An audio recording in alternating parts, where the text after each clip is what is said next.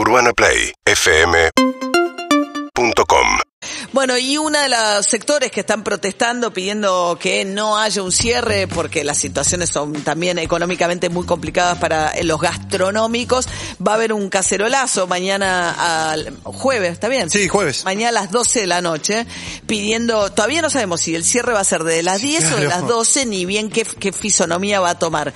Julián Díaz es dueño de algunos de los bares notables de la ciudad de Buenos Aires, 878, Roma, Los Galgos y La Fuerza. ¿Qué tal Julián? Buen día. Buen día María, ¿cómo estás? Bien, bien. ¿Ustedes están preocupados? ¿Cómo están frente a las restricciones que sabemos que se vienen sin saber muy bien qué forma van a tomar precisamente todavía? Y por, por eso mismo mucha cautela, porque estamos convencidos de, de, que van a venir restricciones y, y es entendible que, que, así sea, pero bueno, al mismo tiempo buscando que, que, que permitan que la actividad siga en movimiento porque estamos en un punto muy crítico de de la situación después de, del último año, más, más años de, de crisis acumuladas. Así que por, por, lo pronto mucha cautela y esperar que, que, la restricción eh, que, que, se nos venga no, no sea tan tan dañina. Para, en ese sentido, a las 10 de la noche se le un, impacto negativo gigante, así de, buscando la forma de, de, de convencer de que sea a partir de mínimo de las 11 o 12 de la noche ya que también entendemos que ahí es donde hay mucha más posibilidad de control desde nosotros mismos como, como dueños de los lugares, como desde el gobierno y de la comunidad. Creo que el problema está más enfocado en la nocturnidad que, que, en, que en, la gastronomía hasta esa hora. Ajá. Y además se viene el invierno, no les queda tampoco mucho tiempo para poder usar los los el, el, el, el espacio, abierto, público. ¿no? El espacio público. Sí, sí, bueno, estamos por, por, eso es un cóctel medio explosivo en el que estamos, porque con, con esta, esta pequeña primavera que todavía dura... Que nos está, está ayudando, sí, claro. Y está ayudando a todo nivel, porque obviamente está ayudando también para, para los para contagios. La segunda ola, claro, pero desde, desde ese punto de vista estamos preparados para que se venga un, un golpe fuerte y desde ahí creo que también la gastronomía no resiste un, un cierre muy agresivo en esta etapa, sobre todo por lo que se ve que no que no se habla de, de, de, ayudas económicas importantes, son un sector que es uno de los sectores más golpeados de la economía, junto con hotelería y cultura, pero que, que para nosotros es un, es un momento de, de suma preocupación porque digamos, la, la, gastronomía es un gran dinamizador de la, de la economía y, y sí, estamos muy golpeados como sector. Claro, el de la ciudad ni hablar.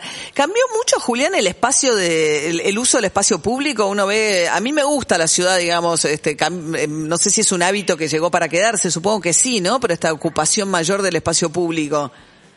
Sí, sí, para mí fue de lo poco positivo que, que dejó la pandemia el, el año pasado fue una mayor eh, integración al espacio público, que eso trae obviamente muchas más ventajas que desventajas.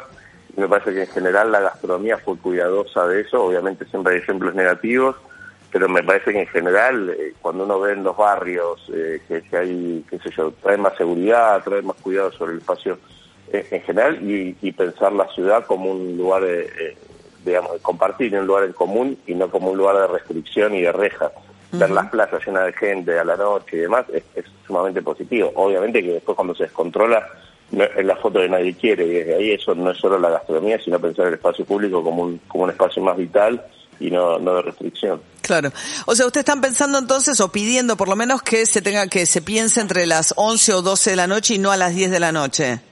Sí, digamos, resumido, es como sí. nadie sale a comer a las 8 eh, el, el, el porteño en general sale a morfar más cerca de las 9. Entonces, cortarlo a las 10 eh, limita demasiado el movimiento en un sentido de, de, de, cultura. Yo creo que si hay una, un mayor cuidado de, de, la disposición de cantidad de metros por local, hay un uh -huh. control de que se cumplan con los protocolos elementales que sabemos que son eh, muy positivos en, en, en, en, ese sentido, que es el barbijo, el alcohol en gel, el distanciamiento social, la distancia entre las mesas, eh, ya eso es un, uh -huh. es un buen avance y desde, y desde ahí es que nosotros estamos muy convencidos de que el impacto puede puede ser no tan no tan agresivo. Uh -huh.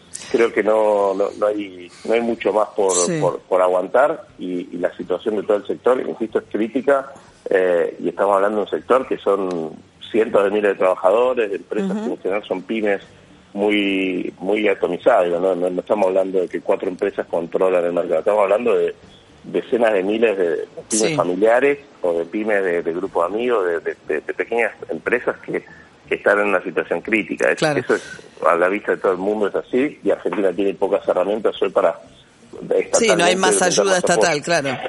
Julián Díaz, dueño de los bares 878, Roma, Los Galgos y La Fuerza, gracias. Síguenos en Instagram y Twitter. Arroba Urbana Play FM.